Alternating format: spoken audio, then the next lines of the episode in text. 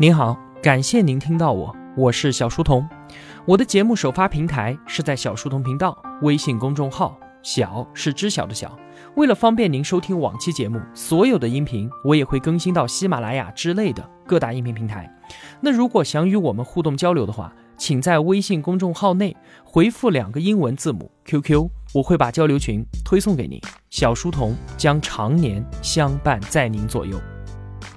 本期的节目是由我们的节目策划人李义军执笔的，我们正在为您解读《大败局》，作者吴晓波。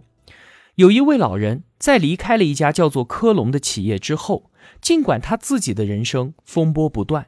却再也没有对这一家倾注了自己毕生心血的企业说过一句话。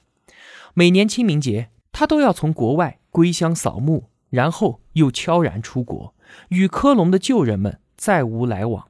这一位老人叫做潘宁，他是科隆的创始人和第一任总裁。这样的画面啊，会让人感觉物是人非，沧海桑田。潘宁他是悲愤的，也是凄凉的。但同时，他又是智慧的，也是幸运的，因为在时代齿轮的咬合之下，潘宁能够幸免于灾难，而我们故事的另外一位主角却因此变得血肉模糊。我们今天的故事啊，要从一九八四年讲起，在这一年。邓小平南巡，对于中国经济的风向变动起到了决定性的作用。在广东顺德的荣桂镇，只读到小学四年级的潘宁，他凭借手中十分简陋的铁锤，打造出了中国第一台双门电冰箱。潘宁，他是镇上工业交通办公室的副主任。当时啊。广东开办企业成风，很多人都是乡镇的基层干部出身。在技术上呢，潘宁依靠着北京的支援，镇政府给他拿出了九万块钱，珠江电冰箱厂正式成立，品牌叫做荣升。潘宁他自己出任厂长。在此之后啊，用了五年的时间，潘宁把这一家当时不被人们看好的乡镇企业，打造成了一家拥有八千万固定资产的现代化企业。到了一九九二年，邓小平在第二次南巡的途中，就视察了珠江电冰箱厂。站在现代化的车间里面，邓小平显得非常的惊奇。他问啊，这是一家什么类型的企业？随行的同志回答道：如果按照行政级别来算，这只是一个乡镇企业，算是股级；但是如果按照经济效益和规模来算，恐怕它可以算得上是一个兵团级了。邓小平简直不敢相信，这一家拥有全世界最先进生产线的现代企业，居然只是一家乡镇企业。他感慨万千地追问了三次：“这真的只是一家乡镇企业吗？”而就是这三声感叹，让潘宁名扬天下。此时的潘宁已经年届六十了，按照惯例也到了退休的年纪。不过呢，没有人公开的提这个敏感的问题，就连他自己也没有觉得我到了该退下来的时候。那除了年龄的问题之外，还有一个更加敏感的话题，就是企业的产权归属问题。珠江电冰箱厂尽管是由潘宁创办的，但是在产权上它属于地方政府。潘宁当时的处境就十分的尴尬，冰箱厂是日益壮大。但是经营团队却没有任何的股权，潘宁也多次或明或暗地提出，希望地方政府能够在这方面给予考虑，可是得到的答复都是含糊其辞的。另外一个让潘宁更加头痛的问题是，荣升电冰箱在畅销全国之后，由于这个品牌它属于地方政府，那另外一些同属政府的乡镇企业就趁机用荣升这个牌子生产其他的小家电，这就严重的干扰和影响了荣升的品牌声誉。对此呢，潘宁也是无计可施，并且无可奈何。到了一九九四年，潘宁他决定另辟蹊径，他将企业变身为科隆集团，进军空调行业。在他的谋划当中啊，科隆这个品牌归属于企业所有，由此呢可以逐渐的摆脱政府的控制。而他的这种想要独立的行为，自然就引起了地方政府的注意。也就是从这个时候开始，潘宁和企业的命运开始变得微妙起来。到了一九九六年，科隆成为了第一家在香港上市的乡镇企业，它俨然成为了中国家电业的希望之星。然而啊，也就是从这个时候开始，地方政府对于科隆的干预变得更加的强硬和直接起来。潘宁的所有决策都笼罩在了政府权力的高压之下。一九九八年，在没有任何预兆的情况下，科隆集团突然发布公告，潘宁辞去公司总裁职务。根据很多当事人回忆啊，潘宁对这件事情毫无思想准备。整个九八年，他一直都在全国各地进行着考察，而作为辛苦创业十四年的当事人，几乎就没有对外界做出任何的解释。他迅速做出了移民加拿大的决定，并且与科隆约法三章：不保留办公室。不拿科隆一分钱的退休金，不要科隆任何一股的股份。后来发生的一连串的事实，惊人的表明，潘宁的离开意味着地方政府对于潘宁产权改革思路的坚决否定。在过去的几年里面，他一直都试图说服政府把股权释放给管理层。他冒险创新的科隆品牌，也是整个战略谋划中的重要一步。那我们来回忆一下当时的历史背景。一九九七年爆发了亚洲金融危机之后，我们国有企业改革效仿和学习的对象韩国大宇集团轰然倒地。这件事情让决策层转变了国有企业改革的思路，国家决定让国有资本从完全竞争型领域逐渐的退出，国退民进的逻辑开始出现。那么家电行业无疑就是属于国有资产准备退出的领域。而惠州的 TCL 已经成功的进行了产权改革实验，潘宁看在眼里面，他对于企业产权改革的急迫也表现得越来越强烈。这是一场因为产权改革而形成的政商博弈，在这中间啊，有弹冠相庆的得意人，自然也就少不了令人扼腕的失落客。潘宁彻底隐退后不久，科隆就陷入了突然的资产恶化，两任接替潘宁的总裁都在短期内辞职。而在这个时候，有一位梦想家出现了，他闯进了科隆的这一场戏剧，他就是我们故事的另外一位主角顾楚君。顾楚君，他是天津大学热力学研究生，这是一个性格倔强而又无比自傲的人。有一次啊，他跟同学谈及自己导师的时候，他蔑视的评价道：“啊，我搞的东西，他能够看懂一半就不错了。”离开学校之后，他凭借自己研究的故事循环技术，在惠州开办了一家空调厂，这让他赚到了将近一个亿。可惜到了一九九四年，惠州技术监督局认定顾楚军生产的空调产品质量不合格，硬是把他的工厂给查封了。顾楚军在一怒之下状告惠州市技术监督局。他后来回忆到啊，在一九九六年之前，我的人生几乎就是在跟整个世界斗气。那如果我们将历史的时间轴再拉长一些，一直拉到今天，顾楚军对于自我的评价或许是有失偏颇的，因为他不应该在这段话当中加上一九九六年之前这一个时间期限。为什么这么说呢？我们接着往下讲。那在兵败惠州之后，顾楚军在天津新建了一家无氟制冷剂的工厂，名字叫做格林科尔。也就是在那几年啊，人们逐渐的意识到，冰箱还有空调所使用的氟利昂对于大气臭氧层有很大的破坏性，那么无氟家电就成为了一个当时被追捧的新概念。顾楚军的工厂和技术正好就赶在了这个时间点上。两千年，格林科尔在香港创业板上市。顾楚军这一段聚敛财富的经历，尽管曲折。但也并不模糊，可他自己偏偏要进行编造和改写。根据他自己的描述啊，一九八九年，他受到英国合伙人的邀请，赴英国创办了格林科尔，然后呢，又跑到华尔街历练投资银行的业务，在十年之内，先后在全球各地创办过九家企业，等等等等。那在一个互联网已经把世界碾平的时代，他要把一个没有发生过的故事给说圆，实在不是一件很容易的事情。对于格林科尔的年报，财经杂志更是表示质疑的说啊，他的收入简直就是一个不可能达到的数字。而就是这么一个缠绕着诸多灰色光环的企业家，走进了笼罩在灰色大雾之中的科隆。二零零一年，格林科尔宣布收购科隆，成为了这家家电巨头企业的第一大股东。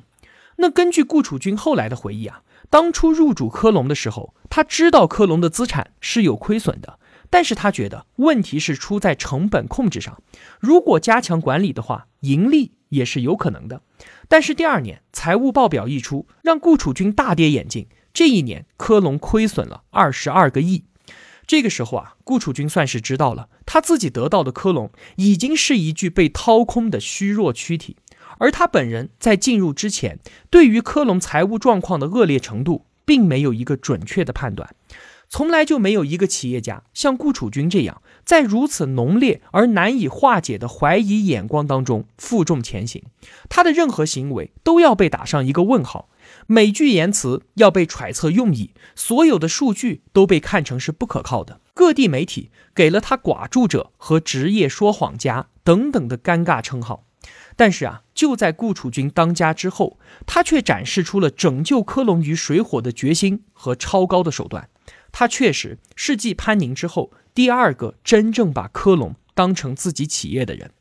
他先是在成本控制上下了猛药。他经常说啊，每花科隆的一块钱，里面就有我顾楚军的两毛。现在我来了，我要毫不留情地处理这些问题。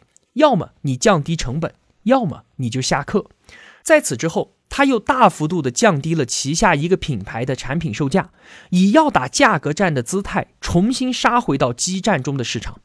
在他的强势领导之下，一大批科隆旧臣纷纷离去，而他自己的头发也白了一半。但是就在第二年的财报当中，科隆扭亏为盈，盈利了一个多亿。他仅仅就用了一年多的时间，将科隆拉出了连年亏损的泥潭。如果顾楚军继续老老实实的做科隆，数年之内啊，或许可以证明自己，也可以赢得尊重，也许就连他在格林科尔时期的种种灰色记录都会被洗白，或者是被人们所遗忘。毕竟啊，这是一个以成败论英雄，很多罪恶都被财富的光芒所掩盖的商业年代。可是就是在这个时刻，过于膨胀的欲望又重新的控制了他自己。他开始疯狂地进行新的并购，并且每一起并购的对象都是老牌的国有企业。谈判的过程可谓是诡秘，成交速度之快捷，让外界充满了种种的猜测与想象。正在并购的兴头上，上期节目我们所提到的郎咸平教授又站了出来，他直指顾楚军在国退民进的进程当中吞噬国有资产，席卷国家财富。顾楚军他并不是唯一一个被郎咸平炮轰的企业家。除了我们上期节目所提到的德龙唐万兴，在国有企业产权改革的问题上面，同样被质疑的还有 TCL 的李东生和海尔集团的张瑞敏。雨风犀利的郎咸平打了一个非常生动的比方，他说啊，我的家里面又脏又乱又差，我找来了一个保姆，帮我把家给收拾干净了。保姆她确实是有功劳的，但是到了最后，我的家却变成了保姆的了，这就是一个很荒谬的事情。那海尔对此呢，仅仅是发表了一个简短的声明，说郎先生发表的文章是以海尔是国有企业为前提的。但是众所周知，海尔并不是国有企业，我们没有任何的违规违法行为，不予以评价。TCL 的回复也与海尔如出一辙，不予以评价。在过去的几年里面啊。几乎所有的产权改革方案都是见光死，没有几家企业能够经得起法律以及财务意义上的公开审查。如果所有被质疑的企业都能够顾左右而言他，那么郎咸平向海尔、科隆还有 TCL 所发射的三颗震撼弹都将有去无回。但是具有戏剧性的是，顾楚军这个时候他跳了起来。他发出了严厉的律师函，声称郎咸平对他诽谤，要求郎咸平更正言论，并且公开道歉。而正愁没有对手的郎咸平当然不会示弱。三天之后，他在北京长江商学院召开媒体见面会，公布了顾楚军的这一封律师函，并且他声称绝对不会更改自己所说的话，更不会道歉。第二天，顾楚军当即向香港最高法院提请诉讼，以涉嫌诽谤罪起诉郎咸平。狼顾之争很快就升温升级，郎咸平提出的质疑直接涉及到国有企业改革的路径抉择，所以一大批的经济学者都卷入了其中，一时间观点针锋相对，十分的热闹。北京大学的张维迎教授也发表演讲，呼吁舆论环境要善待企业家，不要把他们给妖魔化。与此同时呢，也有一大批的新左派学者为郎咸平大声叫好。这一场大论战顿时掀起了惊涛骇浪，中国经济学界几乎所有重量级的学者都发表了自己的观点，立场鲜明对立。这是近二十年以来啊，经济理论界规模最大、火药味最浓的一场大论战。